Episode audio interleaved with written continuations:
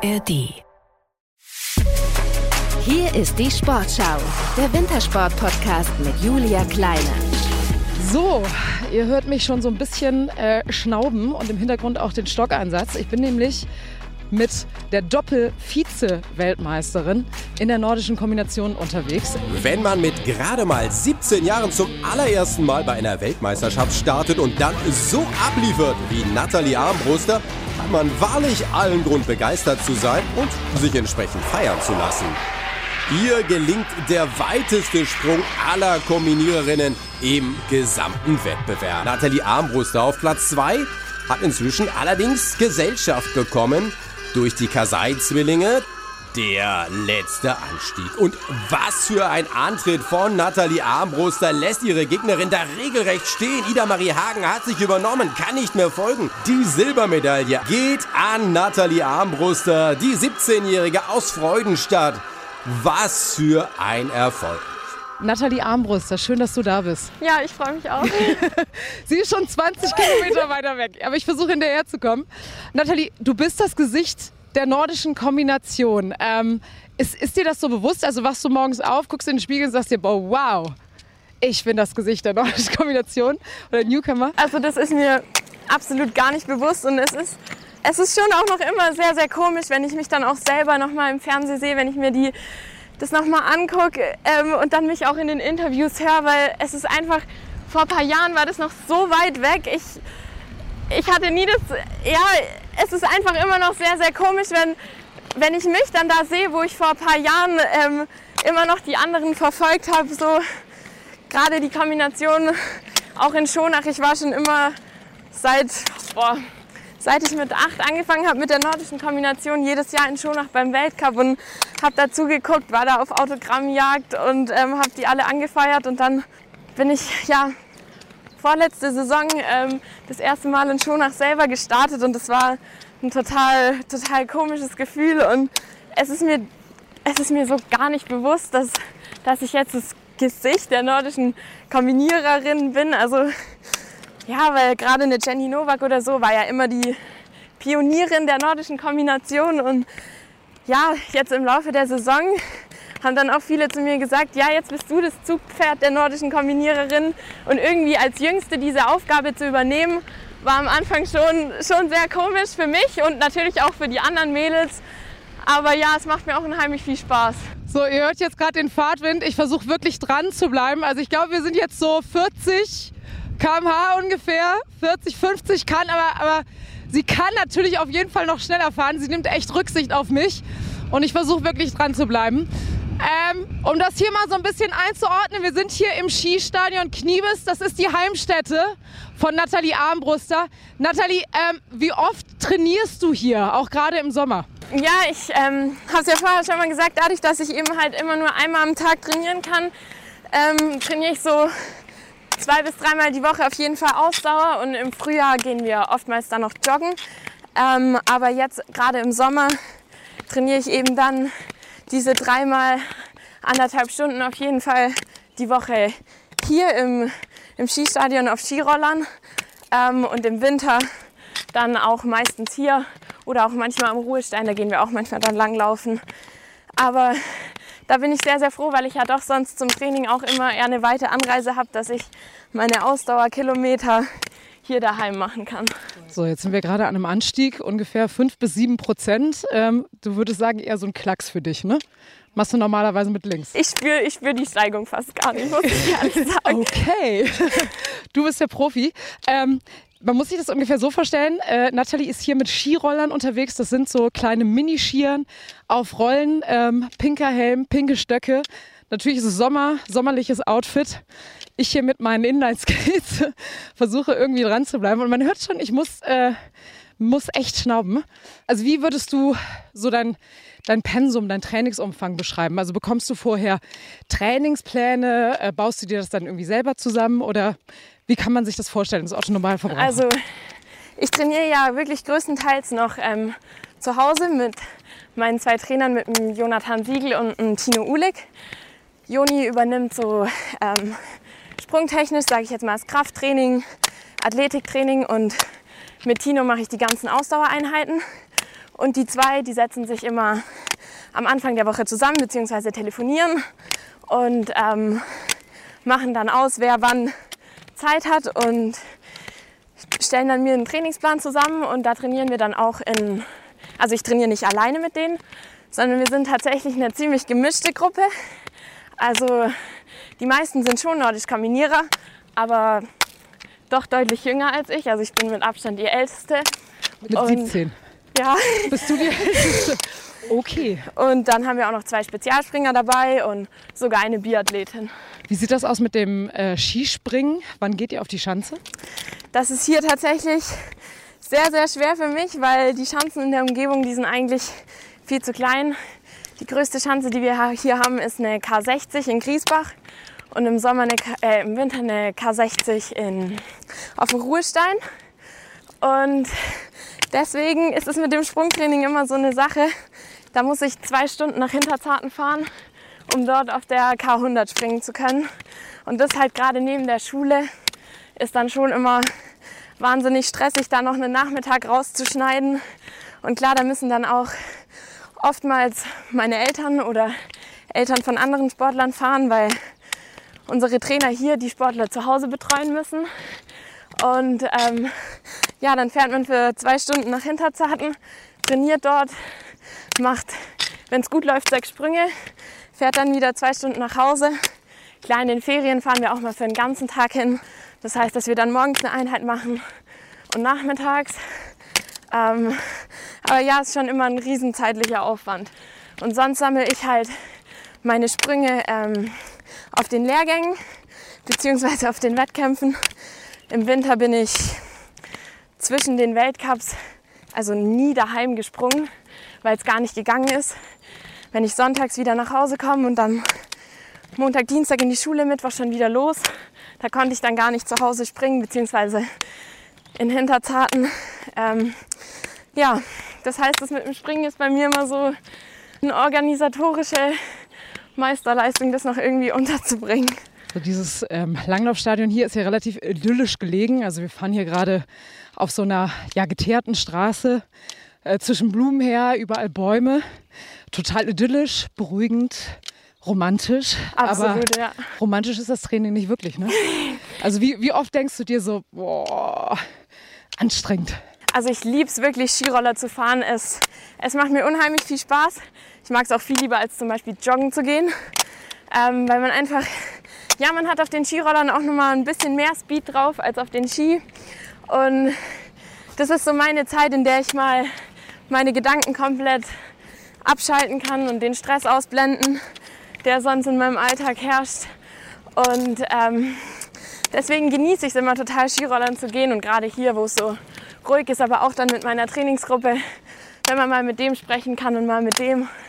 Ähm, aber natürlich, da können Sie auch meine Trainingskolleginnen und Kollegen fragen, wenn es dann mal sehr, sehr hart ist und wir ans Limit gehen und wirklich auch über unsere Grenzen hinaus im Training, dann fange ich doch auch mal an zu jammern und dann, dann ist es auch mal nicht ganz so lustig. Aber im Endeffekt nach dem Training freut man sich dann doch immer wieder, dass man, dass man trotzdem so hart trainiert hat, weil es geht einem danach einfach besser. Also so ein bisschen wie Meditation auch, ne? Ich meditiere jetzt nicht so oft, aber Aber hier schon.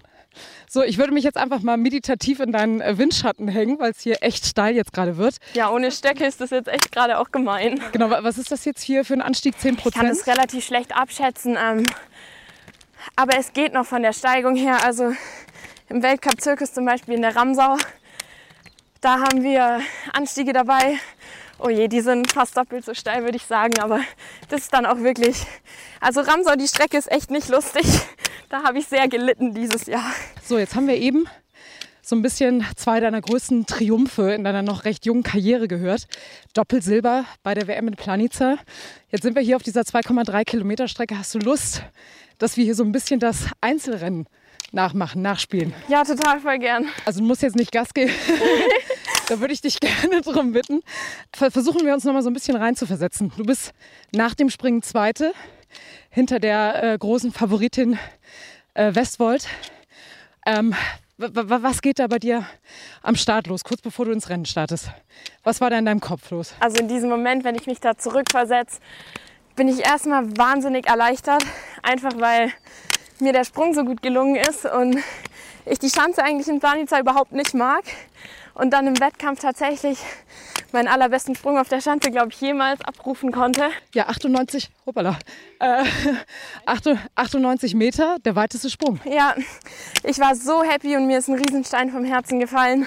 Aber klar, mit diesem Sprung ist dann auch wieder der Druck gewachsen, ähm, weil jeder hat natürlich dann von mir erwartet, dass ich eine Medaille hole. Alle haben gesagt, ja, jetzt, jetzt schaffst du das, jetzt holst du die Medaille. Und klar, der Druck war dadurch ziemlich groß und meine Nervosität, also wenn ich noch mal in den Moment zurückgehe, die ist wirklich kaum, kaum zu beschreiben. Ich war unfassbar nervös. Also ich glaube, die ganzen Trainer und Teamkollegen, die sind, die können sich da auch noch gut daran zurückerinnern, dass ich ungefähr jede dritte Sekunde gesagt habe, oh Gott, ich bin so nervös. Ich bin so nervös. Es war echt ich war ein richtiges Nervenbündel am Start. Wir hatten äh, Bob-Anschieberin Leonie Fiebig bei uns im Podcast, die gesagt hat vor dem WM-Lauf, bevor sie mit Kim Kalicki Weltmeisterin geworden ist Anfang des Jahres, dass sie gesagt hat, die beiden hätten am liebsten den Helm gekotzt, bevor sie in diesen Bob gestiegen sind. War das so ungefähr ähnlich? Kann man sich das so vorstellen?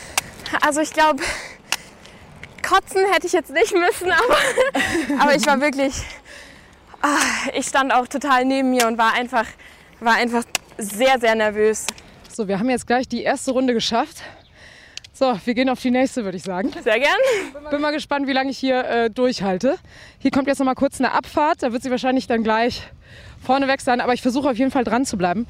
Ähm, als du nach Planica gereist bist, hattest du das so im Gefühl, im Gespür, dass da was Großes bei rumkommen könnte? Oder bist du einfach hingefahren und hast gesagt, okay, ich, ich guck mal, was bei rauskommt?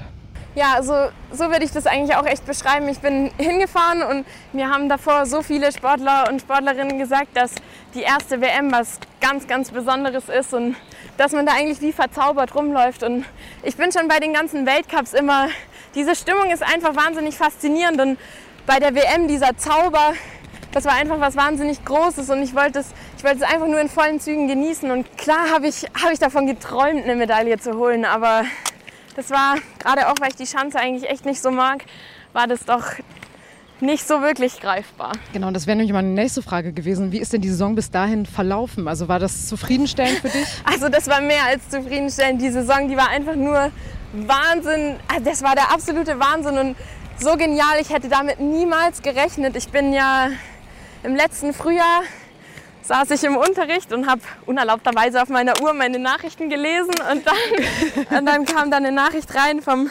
Bundesnachwuchstrainer, liebe Nathalie, du wirst in der kommenden Saison Teil der Nationalmannschaft sein. Und ich habe mich in diesem Moment schon einfach so gefreut auf diese Saison und mir sind dann auch die Tränen runtergelaufen. Alle haben sich in der Schule gefragt, was ist jetzt mit Nathalie los? Ja, du durftest ja eigentlich gar nicht, ne? Ja, so, eben. Aber ähm, ja, und dann im Sommer war das, lief das schon alles wieder erwartend so gut. Beim Sommer Grand Prix Zweite in der Gesamtwertung geworden. Damit hätte ich ja auch niemals gerechnet. Und das war schon, war schon so wahnsinnig cool, einfach mega genial. Ähm, und dann der Start in Winter, es war ja alles, alles noch so richtig neu für mich. Und das war deine erste Weltcup-Saison? Genau, es war meine allererste vollständige Weltcup-Saison. Und ähm, dann war das einfach diese Stimmung schon so richtig überwältigend. Und der erste Weltcup in Lillehammer bin ich angereist und einen Tag drauf wache ich auf, habe wahnsinnige Halsschmerzen und bin dann tatsächlich krank geworden. Wahrscheinlich vom Fliegen.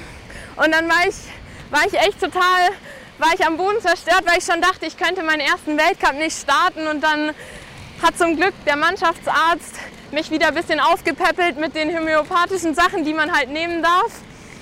Und ja, dann konnte ich doch starten. Ich habe es mir dann auch zugetraut. Was die, was die Zuhörer jetzt nicht sehen, sie nimmt auch wirklich Rücksicht auf mich. Also Nathalie wartet wirklich. Sie könnte, glaube ich, auch über einiges schneller hier lang brausen.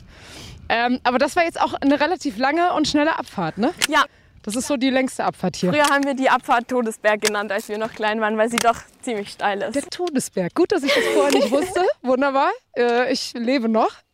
Ähm, aber kommen wir nochmal ganz kurz zurück auf deinen güldenen Silberlauf, das Silbereinzel. Ja, genau, ich war noch bei Lillehammer. Ich Bei wollte Lillehammer, stimmt, Ja, genau.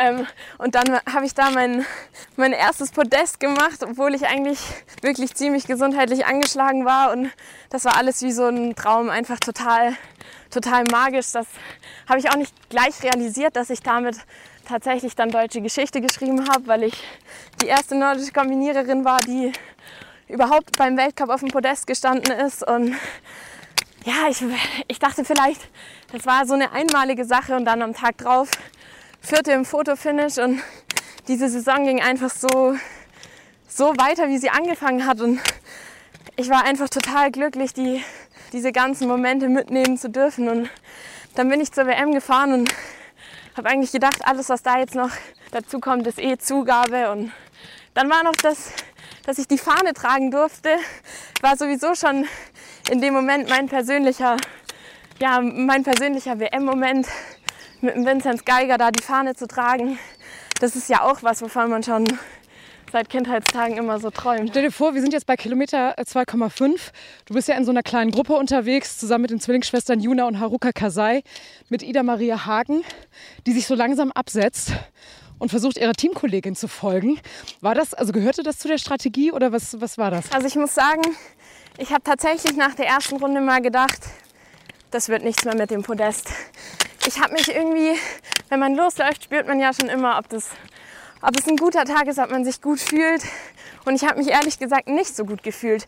Und ich, ich konnte auch einfach nicht mit der Ida mitgehen. Mir war klar, wenn ich da mitgehe, dann werde ich schon im Voraus alles klar machen, dass es nichts wird mit dem Podest, weil dann wäre ich einfach blau gegangen.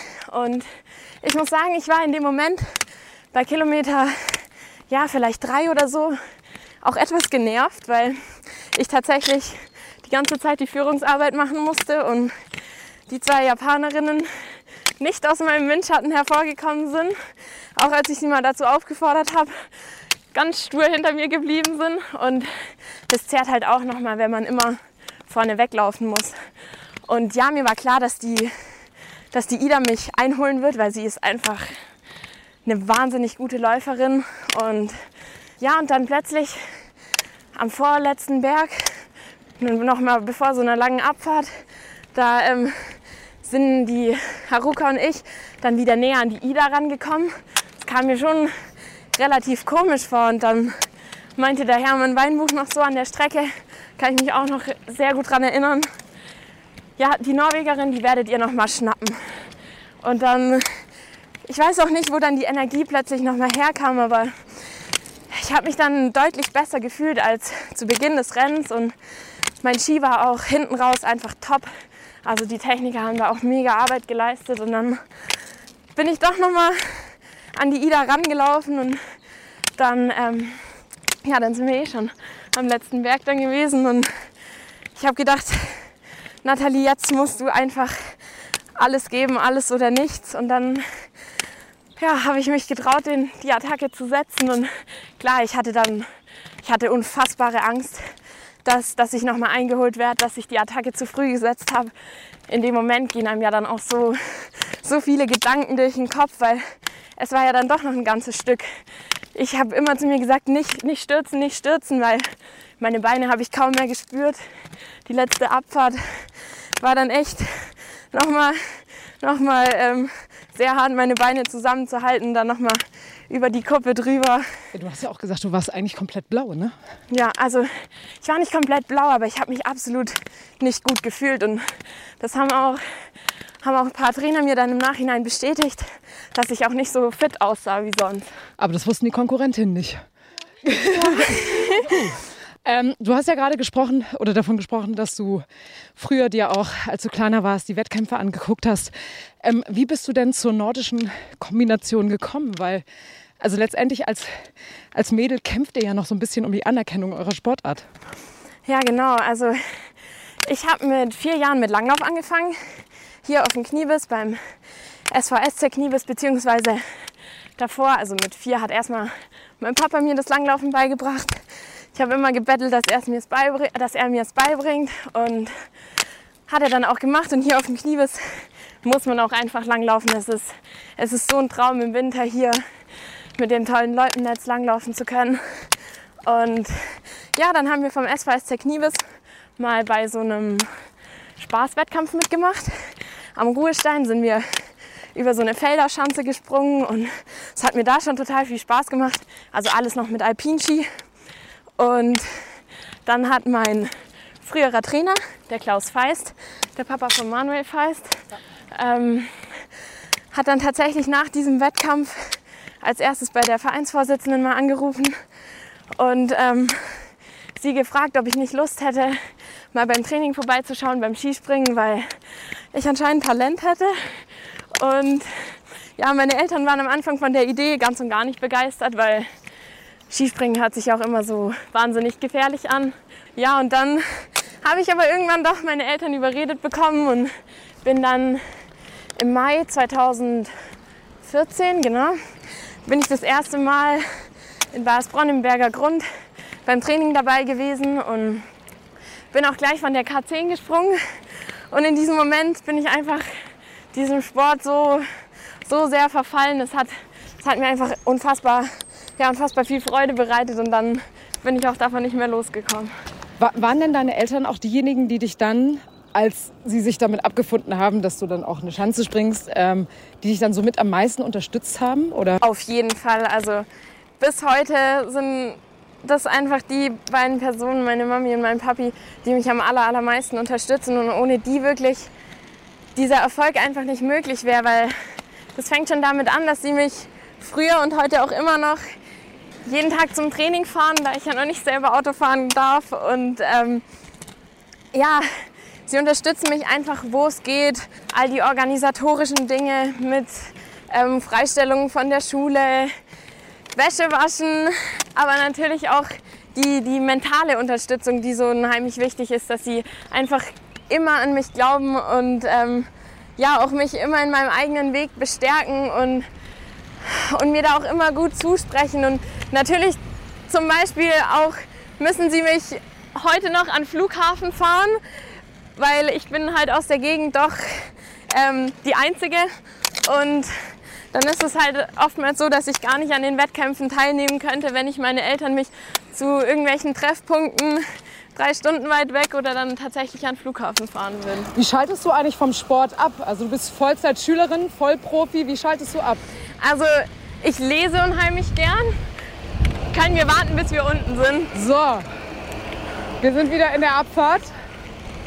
Ja, ungefähr 50, 60 km/h hier auf dem Tacho. Ich versuche zu folgen. Und sie hat mir eben im Vorfeld schon verraten, dass sie eigentlich die kleineren Rollen drauf hat, die langsameren Rollen. ja, äh, ich fühle mich schlecht, aber hey, es geht ja hier nicht um mich. So, jetzt bin ich wieder bei dir. Jetzt verstehe ich dich auch wieder. Okay, Tobi, ja, genau wie ich, wie ich abschalte.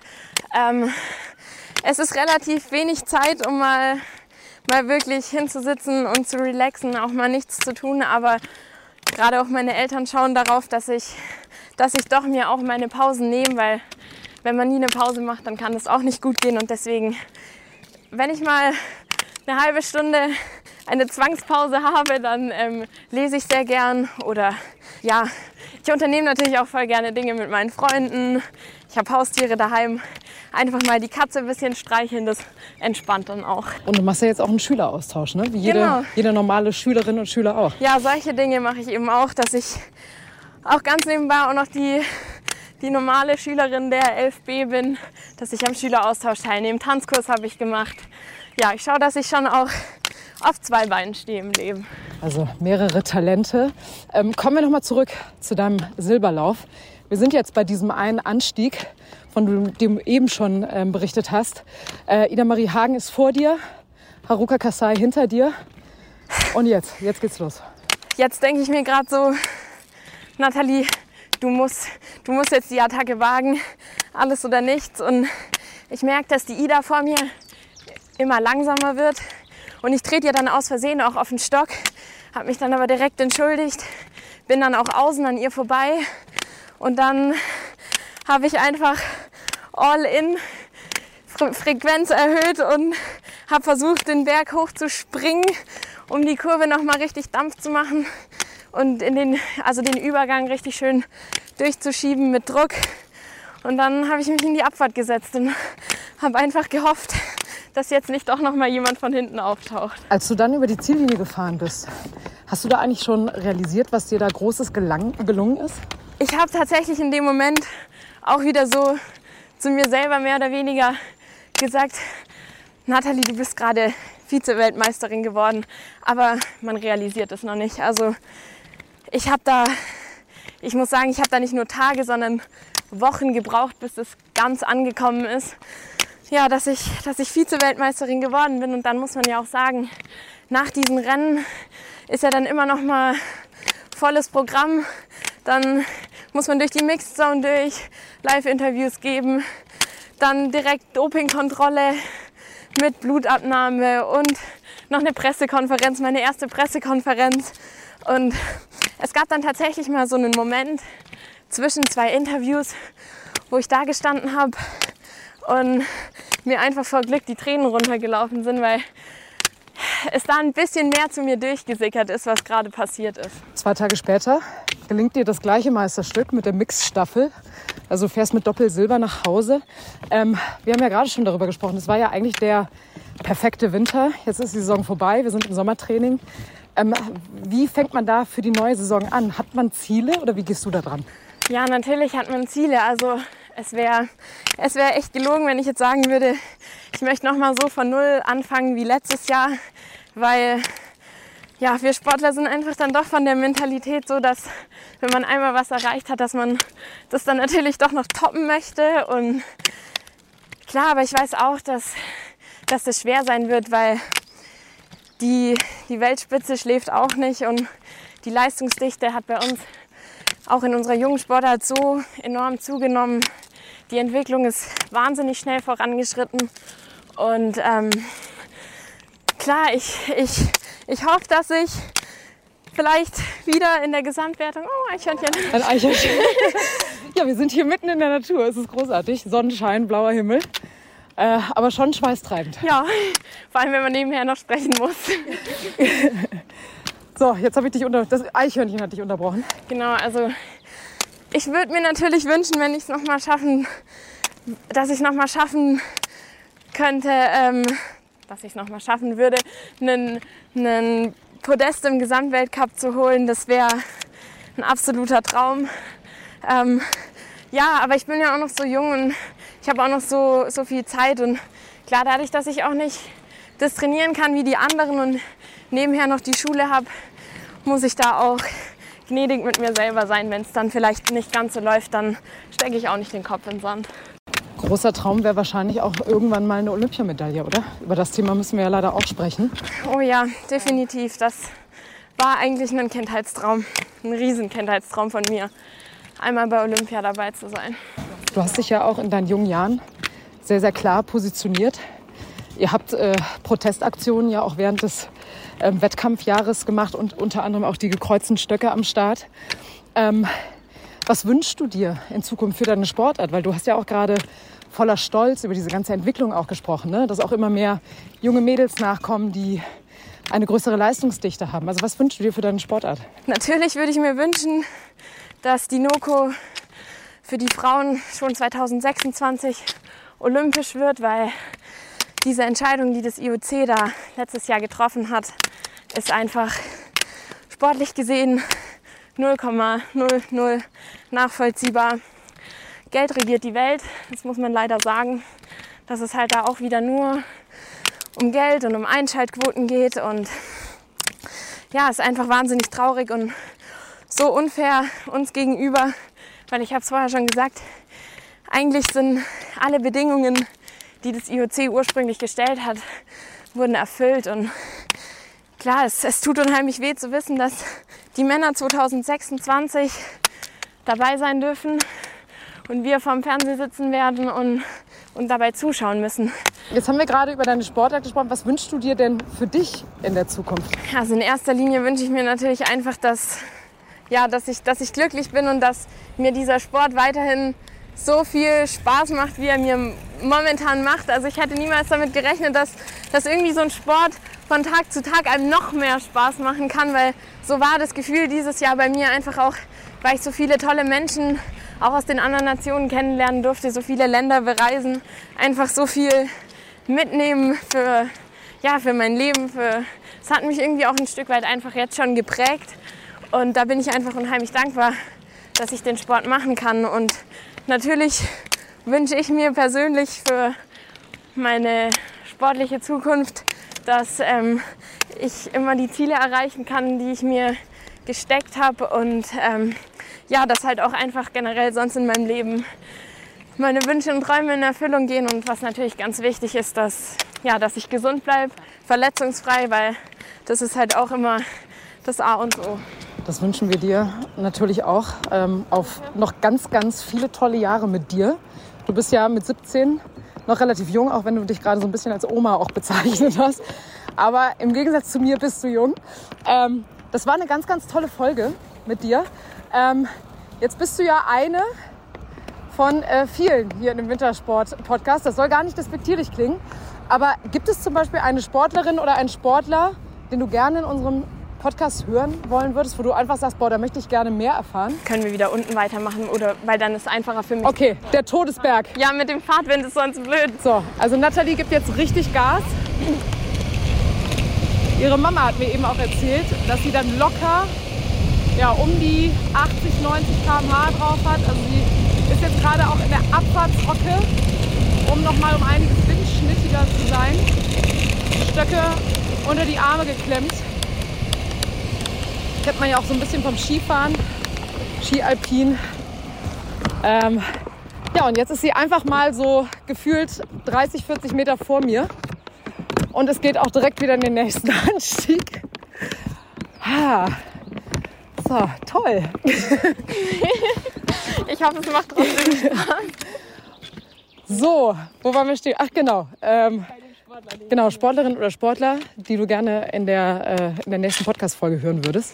Also es gibt natürlich wahnsinnig viele beeindruckende Sportler und inspirierende Persönlichkeiten im Wintersport. Und ich finde es jetzt persönlich ganz, ganz schwer, da jemanden rauszusuchen. Und deswegen, äh, ich würde einfach gerne noch mal in unserer Sportart bleiben für eine Folge vielleicht, einfach um, um das Interesse noch ein bisschen in der, in der Gesellschaft zu wecken. Und ähm, da ich weiß, dass die, die erfahrenen Sportler und Sportlerinnen sowieso schon einige Termine, Medientermine haben und auch schon wahnsinnig viel zu dem Thema gerade auch mit Olympia gesagt haben. Und deswegen fände ich es vielleicht mal ganz spannend, ähm, gerade weil es auch ihn betrifft für 2030, ähm, den Tristan Sommerfeld. Er ist zwei Jahre älter als ich. Das ist der Sohn von René Sommerfeld, Genau, richtig. Langläufer. Ja. Ja, und ihn dazu mal zu hören. Ähm, wir waren jetzt auch schon zweimal bei der JWM gemeinsam, haben, sind einmal Juniorenweltmeister im Mixteam zusammen geworden und nochmal Vize-Juniorenweltmeister. Und ja, standen auch in den Jahren immer auf demselben Podest. Also im ersten Jahr bin ich ja Dritte geworden, er ist Dritter geworden. Jetzt dieses Jahr in Whistler, er Zweiter, ich Zweite. Und ähm, ja, von dem her verbindet uns das auch. Okay, also Tristan Sommerfeld ist eingeloggt. Das ist also der Wunsch von Nathalie Armbruster. Aber wenn ihr natürlich auch einen Wunsch habt und sagt, hey, ich würde mal gerne alles über Magdalena Neuner oder so erfahren, dann haut eure Wünsche an uns raus und schreibt uns doch einfach unter wintersport.wdr.de. Und äh, einen Punkt habe ich dir noch nicht verraten im Vorfeld. Ähm, in der nächsten Folge wird Francesco Friedrich unser Gast sein. Francesco Friedrich und Thorsten Magis, die Bobsportler. Ähm, hast du vielleicht eine Frage an die beiden, die ich dann direkt an sie beiden richten könnte? Hm, das, das wird schwer. Ähm, ich, ich würde sie, glaube ich, fragen, wie sie, wie sie einfach mit diesem Druck umgehen, weil sie ja doch einfach, oder weil er einfach ja doch wahnsinnig erfolgreich ähm, schon seit vielen Jahren ist und alle ja auch immer erwarten, dass dann doch die nächste Me- WM-Medaille oder generell das nächste Podest kommt und wie er da mit dem Druck umgeht. Also du sagst, es ist total schwierig, wenn man sowieso schon da oben ist, dann noch weiter die Spitze zu halten. Also wie man das dann macht? Genau, ja. Okay. Weil wenn es dann auch mal nicht so gut läuft, dann wird man schnell auch mal irgendwie gefragt, ja, woran liegt es denn? Dabei kann man es vielleicht selber gar nicht so sagen. Und deswegen finde ich das spannend, wenn sich jemand so lange da oben gehalten hat. Okay, die Frage hast du gehört. Francesco, Du hörst natürlich auch fleißig diese Folge hier mit Nathalie Armbruster. Ähm, ich bin jetzt nur eine halbe Stunde mit dir unterwegs gewesen. Es waren jetzt, glaube ich, viermal 2,3 Kilometer, also knapp 10 Kilometer. Ich merke es jetzt schon, du wahrscheinlich nicht. Das war so eine Runde, lockere Trainingsrunde wahrscheinlich für dich, oder?